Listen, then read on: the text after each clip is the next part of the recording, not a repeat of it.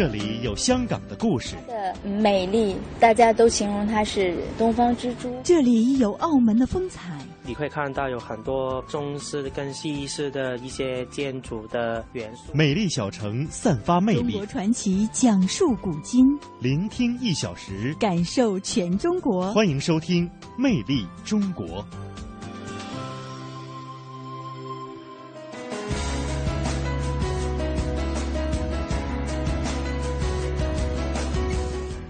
听众朋友，大家好，欢迎您收听中央人民广播电台华夏之声为您送出的《魅力中国》节目，我是马瑞。各位好，我是宋雪。那首先还是给大家介绍一下，在今天节目当中，各位将会听到的主要内容。嗯，第三届深圳童谣节成功举办，故宫将以四套方案对游客限流分流，将设年票。魅力新闻点点听为您介绍发生在华夏大地的魅力新闻。清明将至，踏青赏花。中国采风为您介绍人少景美的油菜花田。中中嘎布是黑颈鹤的意思。中国传奇，聆听一段有关藏民与黑颈鹤的故事。你好，中中嘎布。香港艺术馆是香港特区政府康乐及文化事务署辖下的博物馆之一，展览中国香港以及世界各地的艺术作品。那香港故事，我们就一起走进香港艺术馆。八年绚烂，魅力回顾，魅力中国。今天和大家回顾魅力天津的诞生过程。那说到天津的历史，就不能不说老城乡了。节目最后一起到天津，感受老城舞台的前世今生。魅力中国，首先进入魅力新闻点点听。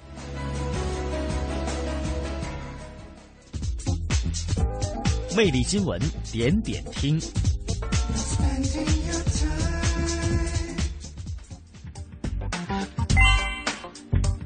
好，魅力新闻点点听第一站广东。近日，第三届深圳童谣节在深圳市少儿图书馆举办。童谣节上，深圳非常童年艺术基地的小演员们带来了精彩的演出，儿歌童谣《看木偶》《知了叫》以及深圳童谣《小小乐杜鹃》等新颖有趣的节目，让现场的大小观众拥抱童年。踢毽子、滚铁环、套圈等活动，让孩子们感受了传统游戏的魅力。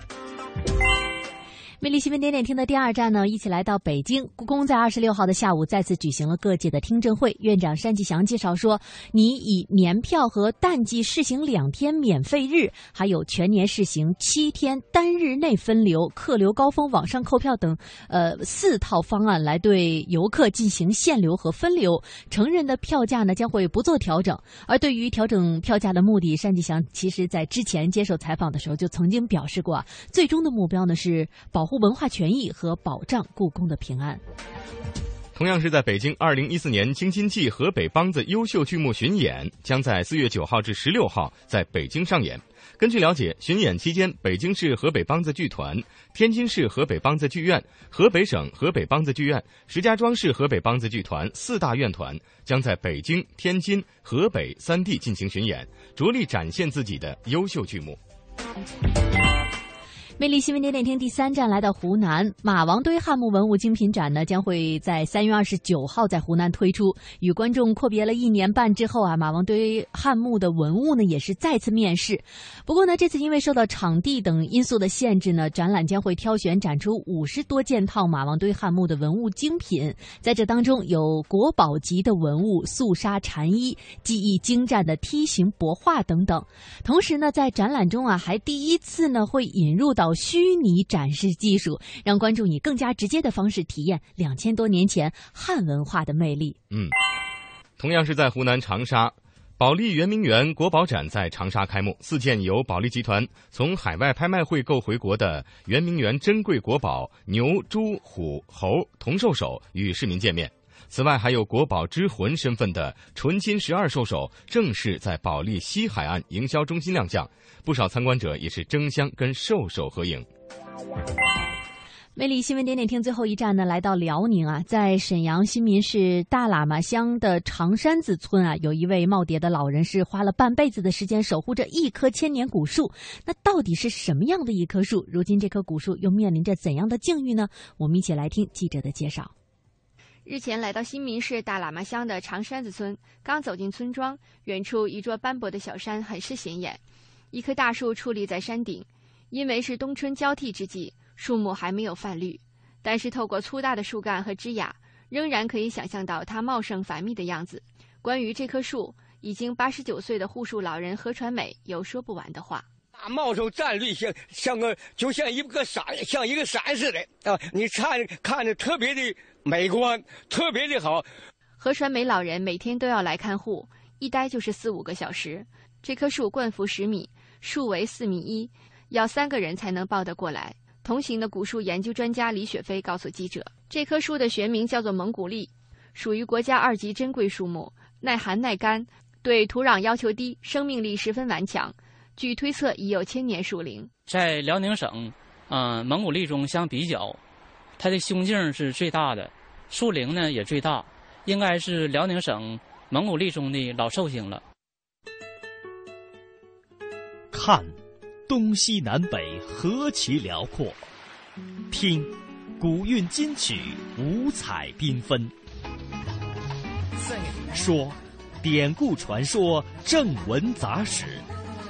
中国采风。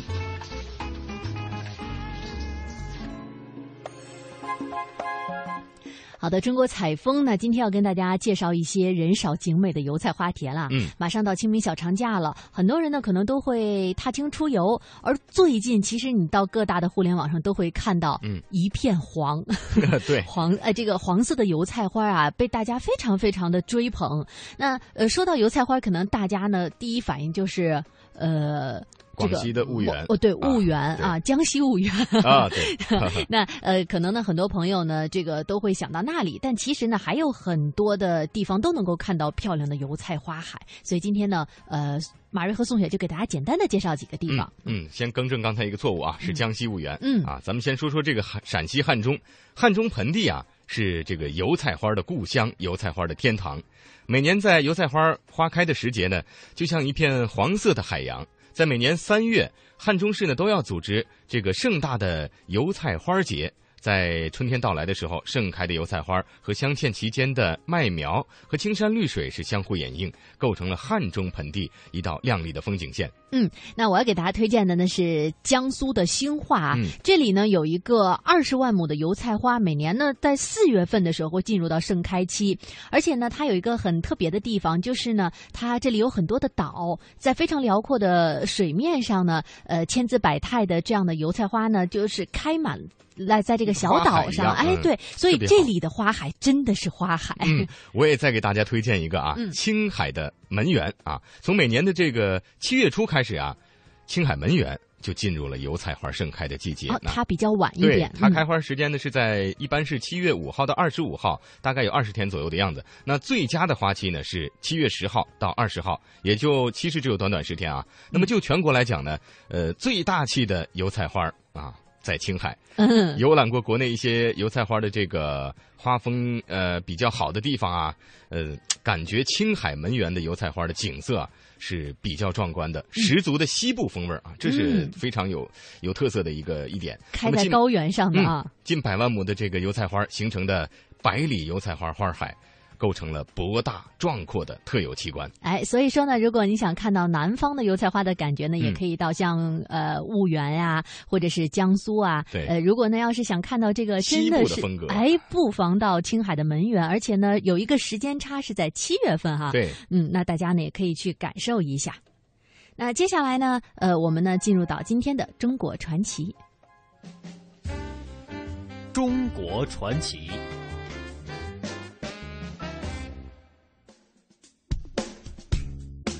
好的，听众朋友，来到中国传奇，给大家介绍一下哈，黑颈鹤是世界上呢唯一生长繁殖在高原的鹤。那其主要的繁殖地是在西藏北部的湖泊湿地，雅鲁藏布江以及拉萨河流域是黑颈鹤的主要越冬地点。在每年的十月下旬呢，大批的黑颈鹤都要从藏北繁殖地飞抵拉萨河谷生活五个多月。嗯，那么根据最新的统计显示啊，呃，黑颈鹤在西藏的越冬数量由一九九五年前后的一千到三千只，上升到了现在的每年七千只左右。嗯，可以说这和西藏对于黑颈鹤的保护有着密不可分的关系。没错。那重重嘎布呢，就是藏语里的黑颈鹤的意思啊。那我们这个重重嘎布是音译过来的。嗯。那接下来呢，我们就一起来聆听一段有关于藏民与黑颈鹤的故事。你好，铮铮嘎布。中中嘎布是我们的神鸟，是先人的信使，它会给我们带来吉祥。拉萨林州县卡子村的朗杰老人口中所说的“中中嘎布”，在藏语里是黑颈鹤的意思。藏族人民群众对黑颈鹤十分喜爱，称之为仙鹤、神鸟、吉祥鸟。呀，这是藏族长篇史诗《格萨尔王传》是一部流传极广的民间巨作。描写领国的格萨尔王降服各地妖魔，为黎民百姓除害的故事。其中，王妃朱墨在被巴扎纳保国的霍尔王族黄帐王俘虏之后，写信向格萨尔王求救时，便是派去了三只仙鹤送的信。尼玛泽人绘制的朱墨浅褐送信唐卡画，更是深受藏族人民喜爱。每年成群的中中嘎布都会到我们林州县来过冬。白色的身子像扎着黑色的围脖，优雅而高贵。黑颈鹤作为世界上唯一的高原鹤类，是我国国家一级重点保护动物。目前，黑颈鹤全球数量大约为一万一千多只，其中七千多只黑颈鹤生活在青藏高原。它们每年春夏在海拔更高的藏北草原繁衍生息，每年冬天飞到雅江中游河谷地段过冬。在黑颈鹤的越冬基地，到处都有巡护员的身影，为黑颈鹤撑起一片天空。和往常一样，天不亮，四十三岁的巡护员段珠就会带着妻子次尼的叮嘱。骑着摩托车去黑颈鹤比较集中的水库、沼泽、田间、荒地，开始一天的巡护工作。一路上，顿珠给我们介绍着他的家乡林州县卡子村。卡子村地处林州县南部的彭波河谷流域，海拔三千八百二十二米，属于高原凉温半干旱农牧区。一面巨大的湿地镶嵌在卡子村头，让人流连忘返。这里也成了黑颈鹤最喜欢来的地方。他们十一月底陆续飞到这里，第二年二月份开始陆续离开。一个月之后，这里中中嘎布的数量会达到最高，有将近两千只，非常壮观，非常漂亮。顿珠边说边细心地观察着路边，看看是否有落单的黑颈鹤、斑头雁、赤麻鸭等保护动物生病、受伤、死亡。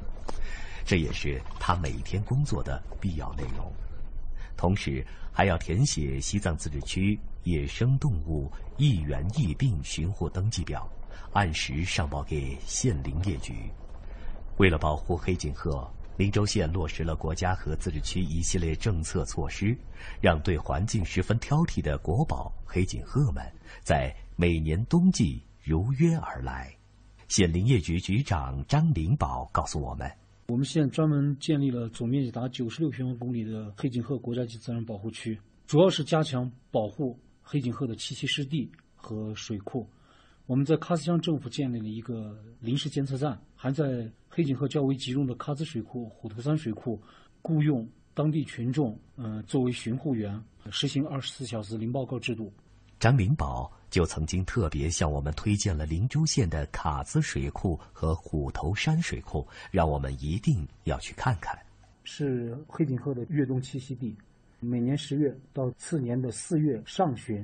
长达半年的时间，黑颈鹤都在这里越冬栖息。车辆一路破冰驶向虎头山水库时，我们不由被眼前的美景震惊了。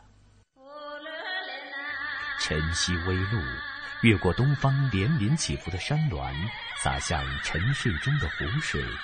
如镜的湖面倒映着朝霞、山脉、祥云，天地湖交相辉映，美不胜收。中中是是皮的是的，高皮的。随着顿珠的手指方向，我们看到了黑颈鹤，优雅大方。它们时而交颈而舞，时而步履翩跹，在初升的朝阳前留下一个个优雅纤细的剪影。中中嘎布是非常专一的。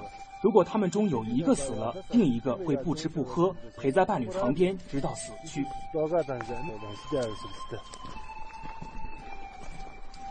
由于我们的走近，惊起了栖息在这里的黑颈鹤，还有大量的黄鸭、斑头雁等各种水鸟，刹那间万鸟腾飞。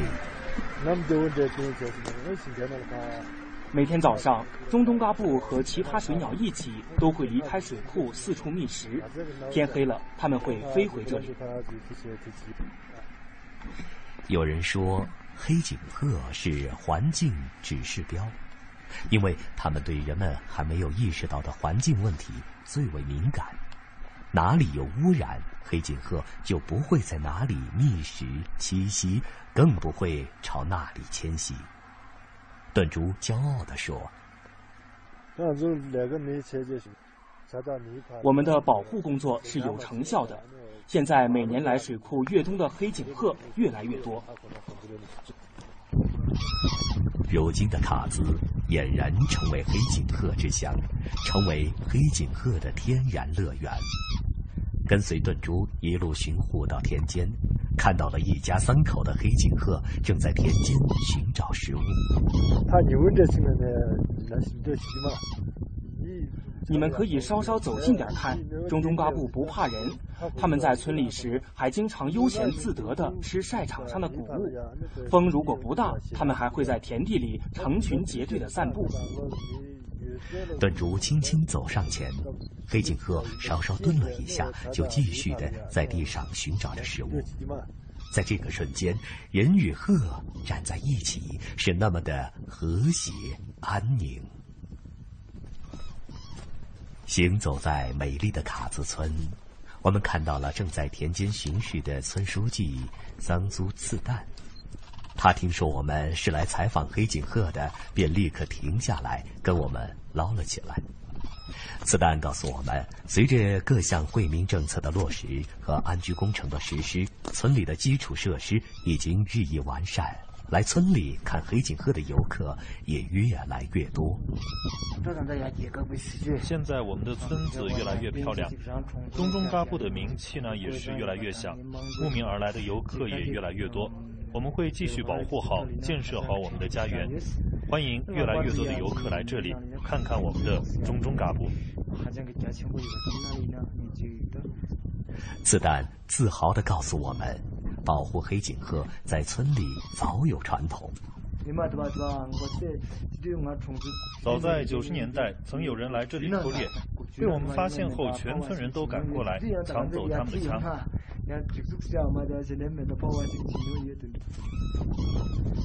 在林州县，保护黑颈鹤的意识早已成为了大家的共识，还有不少感人的故事发生在这片土地上，尤其是达瓦卓玛与一只断腿黑颈鹤的故事，更是众人皆知的佳话。驱车三十分钟，我们来到了江洛金村。达瓦卓玛边介绍边领着我们来到他养着黑颈鹤的地方。去年九月二十号左右，我看到一只黑颈鹤倒在村头小溪边，过去一看，他的一条腿几乎断了，我就把他抱回家救治。带回家里后，我试图给他把那条断了的腿接上，但是接不上了，又立刻把他带到县里的黑颈鹤救助站。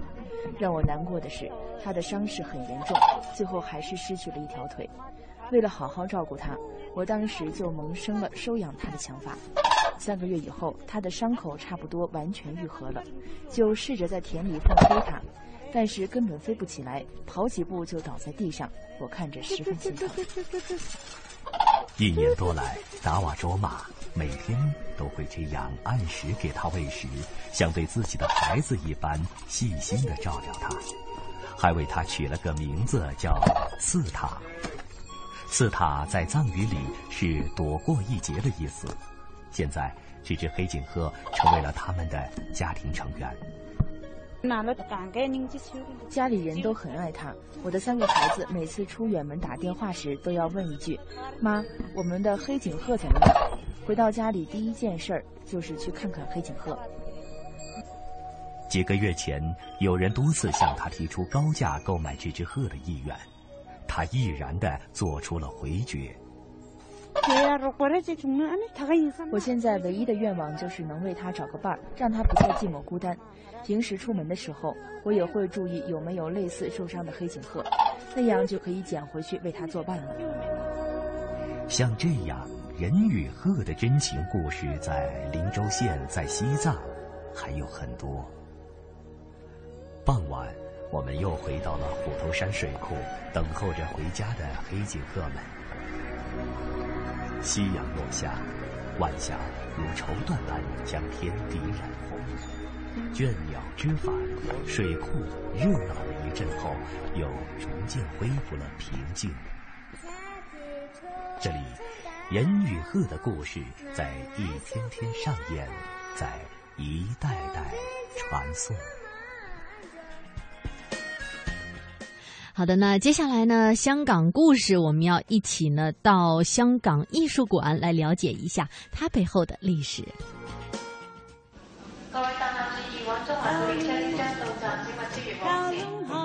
传统现代相映成辉，中西文化共冶一炉，东方之珠，动感之都，香港故事，香港故事。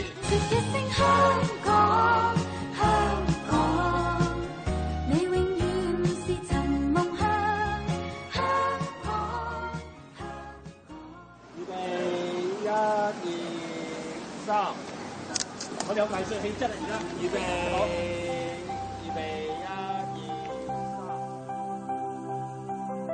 香港艺术馆位于九龙尖沙咀舒适巴利道十号，是香港展览本地、中国及世界各地的艺术品的主要场地。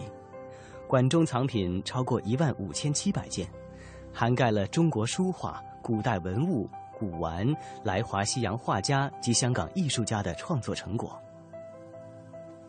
香港艺术馆的历史可以追溯至一九六零年代，就是它还位于香港大会堂高座顶层的香港博物美术馆的时代。一九七五年七月，香港博物美术馆分拆为香港艺术馆和香港博物馆。并将香港博物馆迁往尖沙咀的星光行，负责有关历史和考古的收藏；而香港艺术馆则继续保留在香港大会堂高座顶层原址，负责艺术品的收藏。可是，随着香港艺术馆日益发展，原址的展览场地已经不敷应用，因此香港市政局为艺术馆另觅馆址。最终选择在尖沙咀海旁，与香港文化中心和香港太空馆一起组成一系列展览馆建筑群。这集香港故事，我们就来到位于星光大道旁的香港艺术馆，一起开启艺术之旅。好，这一集香港故事呢，那就再次请出香港中国旅游杂志副总编辑一哥，带我们来到了香港。艺术馆，很多人其实会忽略这个地方，包括我自己。有的时候来到呃尖沙咀这个海旁哈，都想着哎逛逛星光大道吧，看看太空馆，看看这个啊海港城，看一看文化中心，就唯独会忽略掉这个香港艺术馆。呃，香港艺术馆呢，是我经常流连的地方啊，因为在世界上很少一个城市啊，就是这个不太大的城市。呃的艺术馆拥有这么多的藏品。嗯，最早呢，它不叫做艺术馆啊，啊，它的前身啊是在一九六二年就已经成立的，叫做香港博物美术馆。那个时候是在香港岛大会堂了，大会堂中环，中环大会堂。嗯，啊，大会堂的高座顶层啊，就是香港博物美术馆。嗯，后来呢，到了七十年代，这个馆呢就一分为二啊。一部分就成了，呃，现在的历史博物馆。嗯。啊，这个艺术部分呢，就叫做呃香港艺术馆。嗯。而艺术馆呢，当时留下就在大会堂啊，而呃博物馆呢就搬出去了。嗯。到了九十年代，啊，在尖沙咀这一片的叫做呃展览建筑群啊，就包括了文化中心、呃艺术馆、太空馆啊，这一一个建筑系列建成了以后，啊。香港艺术馆就搬到这里来了，啊，从此就在这里生根。这个环境就好多了啊，就是面向维多利亚港，嗯啊，呃，整个艺术馆的呃向南的那一面都是可以看到维多利亚港的最最美的景观啊，嗯所以在这个这个馆里边，你感觉非常的好啊，嗯。香港艺术馆新馆在一九九一年十一月十五号落成启用，总面积约一万七千五百平方米，包括面积约七千平方米的展厅。二零一三年，香港艺术馆又将馆前花园进行了改建，拓展空间，以陈列露天的艺术品，如摆放艺术家箴言等的艺术地质。又计划在天台额外兴建面积约一千二百平方米、以玻璃幕墙为封的展览厅。以展示香港艺术家的作品，并且附设可以眺望周边景色的绿庭园，融入维多利亚港和城市景观。有这么一个评价说，它的呃建筑其貌不扬，甚至说啊、呃、有点丑。但是其实啊、呃，在最近呢，它其实在做一个展览。那么其实它本身呢，也是一个香港文化艺术非常集中的地方。嗯啊，那应该呢，我们把这个地方也列作我们游文化游尖沙咀的一个重要的点才对。哎，哎呦，其实我经常在这儿流连嗯啊，因为呃，我本身搞艺术，所以我对艺术的东西还是有特别的兴趣。嗯呃，并且呢，呃，这里的收藏啊，嗯，是在一个呃这个不大的城市里边呢，嗯，有这么一个艺术馆，有这么多收藏啊，有一万五千多件啊，都是珍品，这样的收藏是很少的。当然，我们不能跟故宫、罗浮宫来比啊。嗯，那你你你看一看啊，一个类似这么大小的城市，一个艺术馆里面有这样的产品，真是呃不容易。香港艺术馆不时举行各类型的艺术展览，并且经常与世界各地著名的博物馆合作，邀请博物馆借出珍贵的展品来港展出。同时，香港艺术馆也会借出本身的珍藏到各地的博物馆展出，将香港的艺术文化介绍到世界各地，促进艺术交流。现在我们所看到这座建筑啊，虽然呢其貌不扬啊，但是呢它的呃展览非常丰富，非常值得看。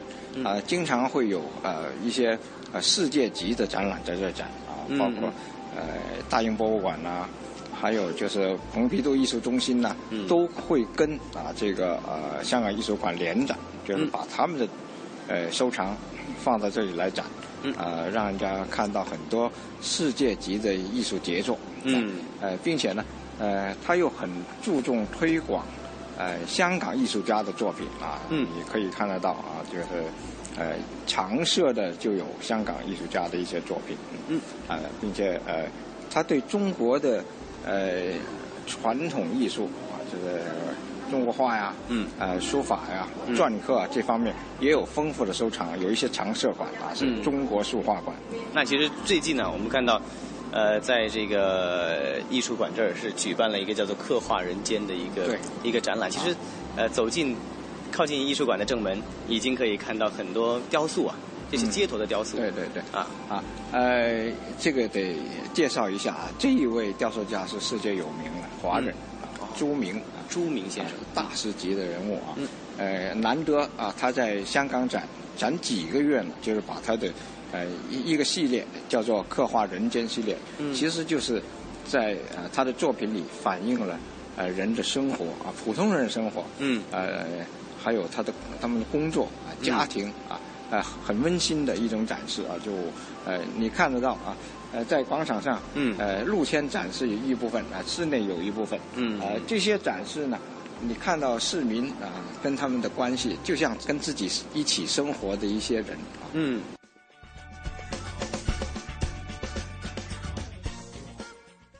二零一四同城金融云服务领航者央财云城强势登陆，登录三 w 点 cnfn 点 tv 或下载安卓手机客户端，即刻注册财富共享。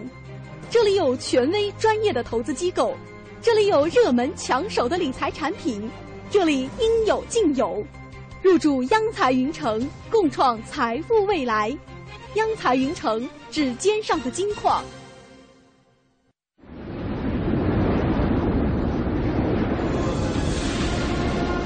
这是黄河之水的滋养浸润，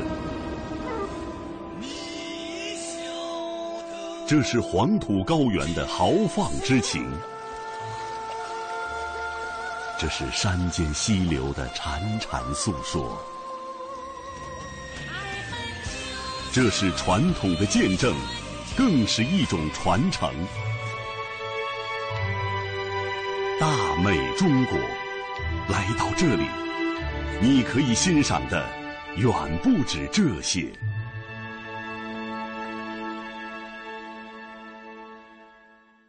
讲文明树新风公益广告由晋牌公司赞助播出。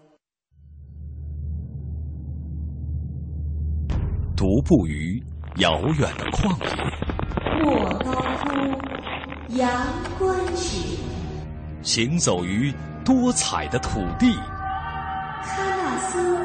秦淮河，点亮历史的痕迹，带你穿行于大漠孤烟的塞外草原，在沙砾间留下足迹，饱览中华的文明，陪你穿梭在流光溢彩的城市转角，在电波中勾起回忆。魅力中国，我们一起去感受中华大地的博厚与悠远。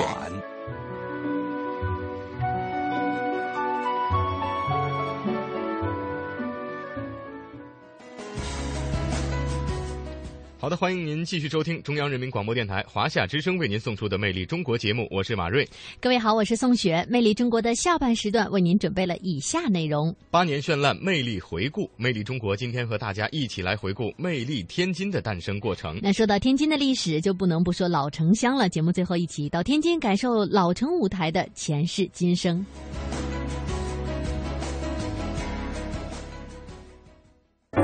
足不出户，感受中国魅力，感受中国魅力。华夏之声，魅力中国。魅力中国，那我们最近呢有一个系列的专题啊，就是八年绚烂魅力回眸，给大家介绍我们曾经的一些非常非常好听的节目。那他们呢都是出自呃魅力中国的很多优秀的主创人员。今天要给大家介绍的呢，这位是雅文儿啊，他要和大家分享的是他的第一期魅力中国，也是魅力中国最早期的几期节目之一啊，那就是魅力天津的诞生过程。八年绚烂，魅力回眸呢？这一期为大家请到的曾经魅力中国的主创呢是雅文儿。雅文儿你好，哎，宋雪你好，大家好。嗯，呃，声音又再次出现在魅力中国的节目里啊，很亲切哈。我们也说魅力中国这是第八年了，就是从零六年开始创办，你应该是最早的主创人员之一。呃，应该算是吧。大家其实基本上的话题都是从第一期节目开始的，因为呃，比如说有人觉得最开始的时候就像过着周扒皮的日子，非常非常的难。你什么感觉？第一期选在了哪儿？哎呀。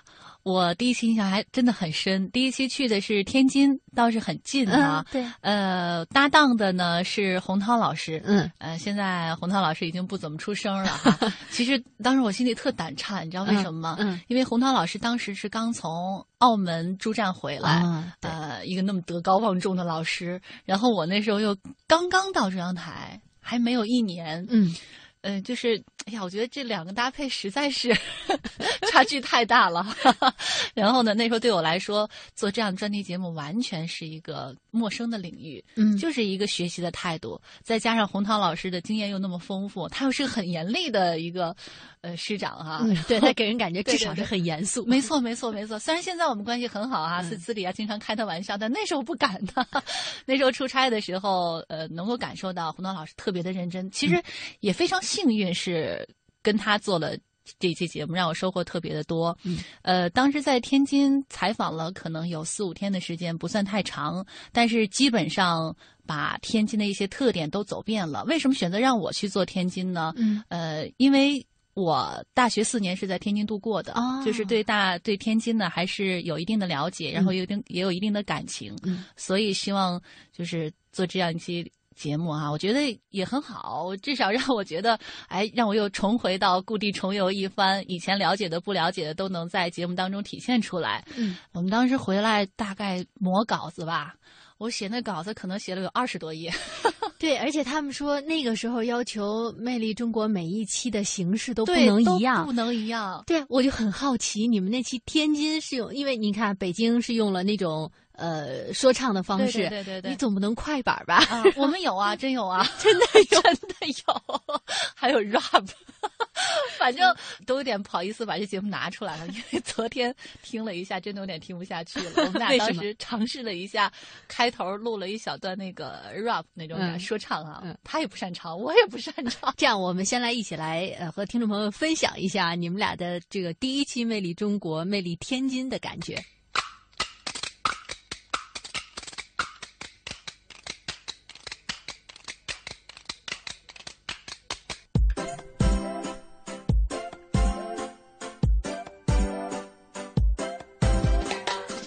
一条贯穿城市的母亲河，有一座七百年的妈祖庙，有一个世界最大的人工港。有一片日新月异的开发区。这里的人们性格开朗热情，这里的曲艺语言幽默风趣。这个城市完美的包容着传统与现代。这个城市拥有独具一个北方气派。哎，这是说的哪儿啊？当然是天津。津。朋友们好，我是洪涛。朋友们好，我是雅文。哎，雅文，你看，嗯，咱们《魅力中国》节目啊，从开播到现在已经有一段时间了。嗯我们已经带领大家去过很多地方了。是啊，比如说我们的首都北京、古都西安、嗯洛阳、南京等等，可以说啊，每一个地方都充满了魅力，每一个地方都那么的令人神往。今天我们的《魅力中国》将由我们俩带领大家一起去畅游天津，哎，为什么要由咱们俩来给大家介绍天津呢？是因为我们俩长得漂亮。才不是呢是因为咱们俩啊都跟天津有很大的关联。你看啊，我的大学生活就是在天津度过的，嗯可以说啊，天津是我的第二故乡呢。我呢有很多亲戚都在天津生活，我过去经常去。不过这两年呢，因为工作的关系，也有四五年没去过了。哎，雅文儿，呃，你知不知道天津和香港啊，其实有着特别深的渊源？当然知道啦，天津和香港虽然南北各居一方，可是两地之间却有着深刻的历史渊源和密切的联系。嗯，早在1881年啊，天津与香港之间就开通了直接航线。后来，随着海上贸易往来的日益增多，大批的天津人加入到香港海员的队伍中。一九二二年，香港海员大罢工的时候，在塘沽的天津海员也举行了大罢工。嗯这就给予了香港海员以有力的声援。目前啊，在香港的天津人大约有一万多人，其中呢不乏功成名就的著名人士呢。雅文知道的还真不少。那是，其实天津和香港这两个城市啊，虽然是一南一北，但还真是有些相似性啊。比方说，都是港口城市，只不过一个是天然良港，一个是人工港。天津呢，自明朝永乐年间开埠至今，已经有六百多年了。一八六零年呢，天津被辟为通商口岸，和上海、香港一样，都是中国最早受到外来文化影响的城市。那个时代的天津是继上海之后的中国第二大商业城市和北方最大的金融商贸中心。特别是改革开放以来，天津和香港的关系就更加密切了。嗯，在经济、文化、技术、教育和体育等等等等方面啊，都有着广泛的交往和合作。在二零零零年的时候，香港特区政府在天津举办了天津香港周，这是香港在内地第一次举办的大型宣传活动，在国内产生了很大的影响。朋友们听听，我们俩啊是越说越激动啊。那当然了。不过，虽然洪涛口口声声说对天津有感情，对天津熟，可是，一下火车还是懵了，哪儿都不认识了，很问东问西的。多亏了我吧，不然你呀肯定丢了。我这么大人怎么会丢呢？别在听众朋友面前贬我啊！呃，哪儿都不认识啊，是因为这两年天津变化太大了，到处都是高楼大厦，跟我印象当中的天津不大一样了。你印象中，嗯，你以为天津还是到处都是小平房，到处都是黄色面包车的时候呢？太小看我们天津的发展了。呃，你不就是生活的时间比我长点吗？你对天津了解的全面，我对天津理解的深刻。不信，咱们就比比。比就比，突击发问。说。先听一段录音。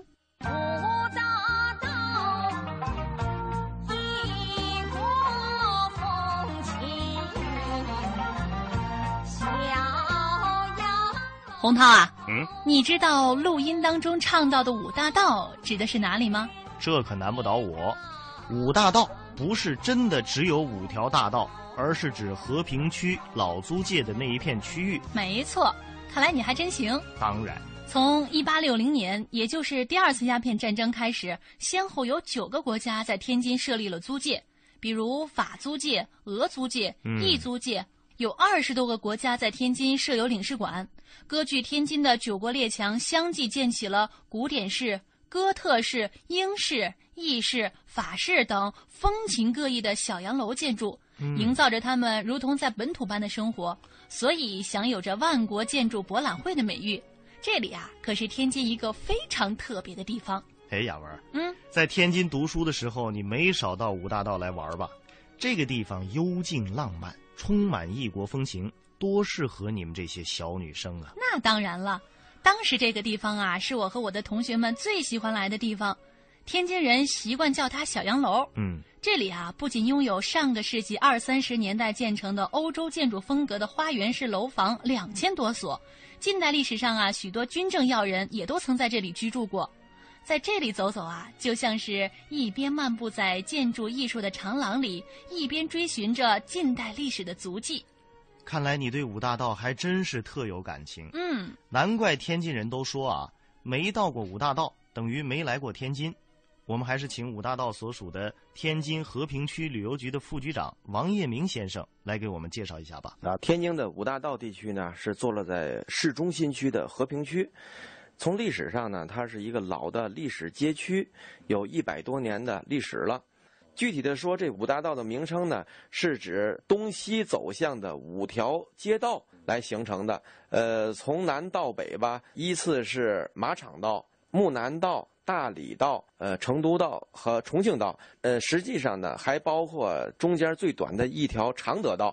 一共是六条道路，但是约定俗成呢，实际上指的天津五大道，就是指刚才上面我说的那几条道路的总称。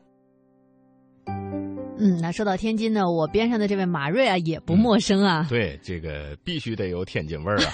啊，呃，马瑞也是在天津上的学，是吧？对，我在天津上学，包括一开始参加工作，大概都有十年了，加起来。按照雅文的这个观点啊，天津也是你的第二故乡了。对，其实说到天津啊，可能我们总会说它的这个各个景点啊。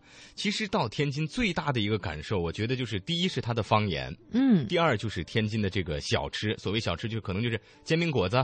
或者是街头卖的包子，狗不理包子，狗不理包子当然是一个品牌了。嗯，就是一进入天津的时候，你的耳朵立刻会传进来天津方言。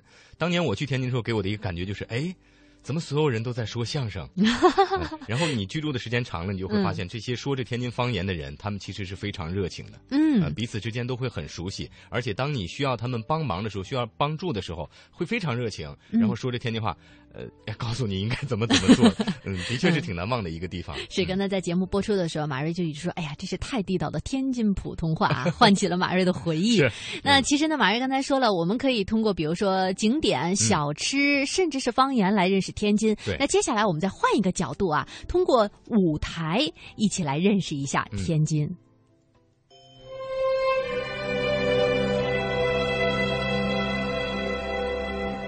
明代戏曲理论家齐彪家由北京南归途经天津时，见到了天津昆曲演出的情景，就记录道：“吴七生相邀，乘别舟往彼，命着观白眉记，内有东坡梦剧。”文中所说的白眉记是名传奇，东坡梦为元杂剧。这是迄今为止所见到的最早记录天津演戏活动的文字。当天津还是个小县镇的时候，按照民间习俗，每年旧历的二月初二龙抬头、三月初三蟠桃会等日子，四乡八镇的人们都会聚拢在一些小庙周围，或选一空旷处祈天请神，同时进行戏曲演出。人们利用自然地形，用土堆、石块堆砌成六平方米左右的土台。演员在露天土台上大显身手，成为天津最早的演出场所。到了明代，先是元代修建的天后宫增设了戏台，而后西北城角修建的城隍庙开始复设正式建筑的戏台。这些庙宇和戏台的落成，使得部分庙会、皇会及一些酬神活动的戏曲演出逐步出现在庙宇的戏台上。清代中叶，天津已成为北方的经济中心。商业繁荣，人口陡增，为小型娱乐场所的产生提供了必要条件。于是就出现了茶园。茶园虽然是戏曲演出场所，实际上观众主要以喝茶为主，听戏为辅。观众入园只收茶资，不收看戏钱。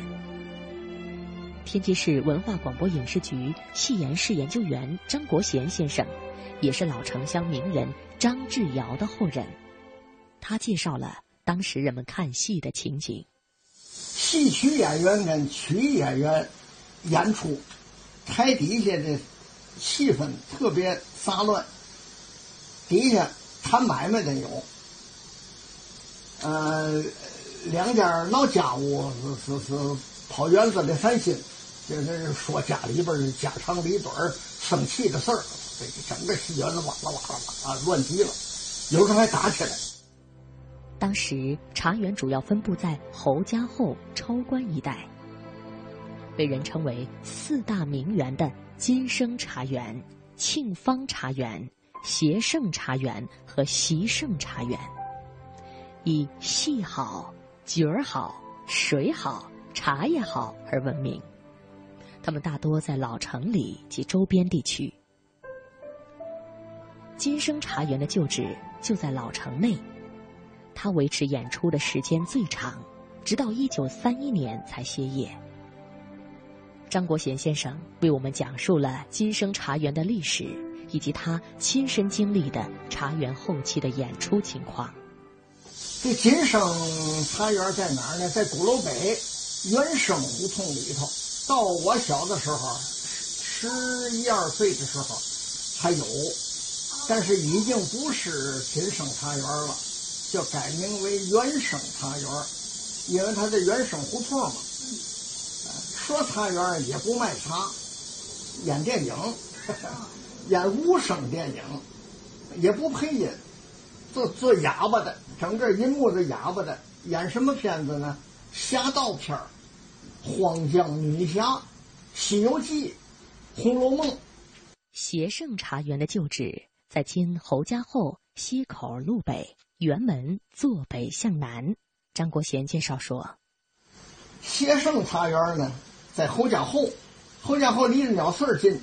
那时候的话，侯家后那地方是最繁华地区，因为天津城是北门北城最重要，重要的政府机关、军政机关都在北城，所以侯家后那地方呢，饭馆最多。”啊，这个戏园子也在那儿，还有一个庆芳，庆芳茶园，在袜子胡同，离着那个天后宫挺近。天后出巡的时候，都是经袜子胡同，所以那个地方也是一个繁华区。庆芳戏茶园呢，后来改名了，叫天仙茶园。对于天津当时的所谓四大名园，金生、协盛和习盛的说法比较统一。而对庆芳茶园有不同意见，有说应该是天福楼的，也有说是广庆茶园的，说法不一。天津漕运的发展吸引了外部来京的商人们，他们为了联系同乡，便于经商，于是按照各自的籍贯，自发集资兴建了会馆。这些会馆不少都设有戏台、戏楼。其中，以清光绪二十九年动工修建的广东会馆的戏楼最为讲究。它位于天津老城的中心，是天津仅存的比较完整的古典式剧场。天津市文史研究馆馆员、天津戏剧博物馆首任馆长黄殿奇介绍说：“会馆的它的作用呢，就好像我们现在的办事处一样。同时，我们还盖了一个戏楼，叫做歌舞台。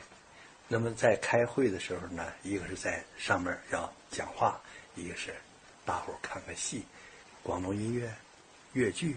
所以咱现在老城里边。”为什么有一个流行的晚上的时候，在街头就是拉这个广东音乐，就是受着这个影响。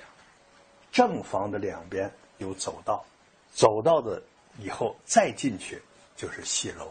这个戏楼可以成呃四百人到五百人的样子，两层楼，有楼下有包厢，有楼上也可以是雅座，再往后。就是现在你们可以看到的鼓楼，舞台造景上边是用水花似的浪花，一块一块木头镶嵌，是个圆形的。这个圆形的一块一块镶嵌起来，这么螺旋式上去呢，哎，有一种把把音造出来。你这个喊出声音来，唱出声音来的时候，你就可以把它拢住。拢住，然后再下来的时候，有一种共鸣声。邓颖超在这个舞台上就是演男的，演过什么戏呢？就演过《刺杀伊藤博文》。邓颖超演话剧之前，这个地方演越剧、演广东音乐，演梅兰芳、嗯，呃，老乡亲，嗯，等一些名演员，嗯，也在这个舞台上演出。清咸丰年后，天津以经营盐务、粮业、海运而起家的天津老八大家和后来的新八大家，以及一些商人、官僚、乡绅等，多在宅院、祠堂、家庙里修建戏楼、戏台。这些富户常邀集名家在戏楼演出堂会，私宅戏楼成了一种非营业性的戏曲演出场所。私宅戏楼以及会馆的堂会戏，为四大名媛约角儿提供了方便。茶园因名角儿而兴盛，演员因名媛而扬名。这一时期，不少名角儿如余三胜、孙菊仙、谭鑫培、汪桂芬等，长期以天津为基地进行演出。再到了清末明初。随着现代建筑、电灯等行业的发展和天津戏曲舞台的兴盛，茶园已不适应戏曲演出的需要，于是戏园、戏楼、戏院相继产生，观众看戏的条件得到了提升，舞台效果也得到了增强。说起老城乡周围的戏院，就是在东马路西侧有一家国民戏院，开办于一九三五年。国民戏院开办之初，经常演出的是童家班，就是童汉霞先生领导的家庭式戏班。他的子女大多唱京剧，最著名的就是后来在《智取威虎山》中饰演杨子荣的童祥林。著名评剧演员刘翠霞当年组织的山霞社，也曾长期在这里演出。一九三九年，天津闹水灾。刘翠霞将同行演员和家属接到国民戏院暂住，并拿出个人积蓄维持同行和家属的生活。水灾过后，他还组织过多次义演。他的见义勇为、扶危济困的善举得到了同行的感激，也赢得了社会上的广泛赞扬。天津民俗历史研究学者张显明先生，当年就经常在这里听戏。老城啊，拿东面来说，东马路上边啊，有一个过去叫国民大戏院，解放后叫新华戏院。那个地方我们就总听去。他一个是解放前呢，净是评剧的名角在那儿唱，像刘翠霞他们那个，那时候叫评剧皇后了。张显明先生还亲历了这样一段梨园往事。著名京剧演员赵燕霞曾在这里唱《玉堂春》，因修改了传统唱词，被在场的天津观众喊了道好，演出中断。后台的人出来跟观众解释，这是赵燕霞独创一派的唱词。赵燕霞出来重唱，依然是改过的新词，观众还是不买账，演出再次中断。张显明说。结果他说：“我就有我的唱法，我不是学这个学那个，我这自创一派嘛，啊，还跟别人唱的一样了，那 还叫造派吗？我就这个唱法，啊，既然大伙不接受，啊，我就不唱了。结果他跟戏院经理说：‘你出去告诉大伙，赵艳霞不唱了，退票，你们多钱买票都是退票，预售的票也退。’”告诉戏园经理，你受了多大损失，我全包赔，都算在我头上。他特别这个有这个倔劲儿啊，啊，就是不唱，结果弄得不欢而散。第二天我们就去退票去了，到那一看，他雇来大汽车把戏箱全装汽车了，拉倒了。从那他不上天津来了，一直到文革后，他才再到天津来，就在北京京剧团他们。他又来的，十几年没上天津来。老城乡周围还有一个大观楼，在北马路上，建于清光绪二十七年，初名大观茶园，不久改为天晴茶楼。四十年代改名为大观楼。二十世纪二十到三十年代演出曲艺和杂耍，主要演员先后有白云鹏。林红玉、花四宝、张寿臣等等，几百年来，这些老城乡内外的演出场所命运各异。除了广东会馆等少数戏台还延续着它的历史使命，大多数舞台早已随着时间灰飞烟灭了。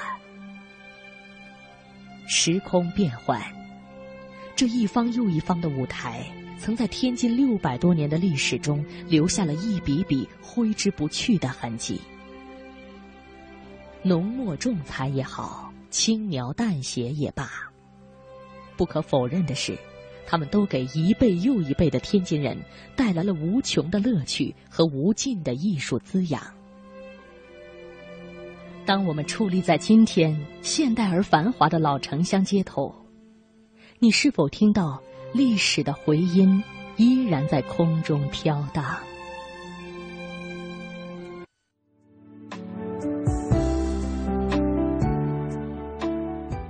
那刚刚呢，我们是通过另外一个维度啊，通过老戏台、老戏院、哎，老舞台的这样的方式。天津啊，就是包括这个京韵大鼓啊等等戏曲这样一种呃艺术呢，是在天津是非常的流行。我有很多的朋友啊，小伙伴都为这个戏曲投入过很大的精力，而且他们对这个爱好是非常强烈的。嗯，呃，如果大家有机会呢，可以到天津，一方面感受一下美食，听一听他们的方言，然后去感受一下戏曲这种魅力。没错，一个城市的魅力是多样的。对。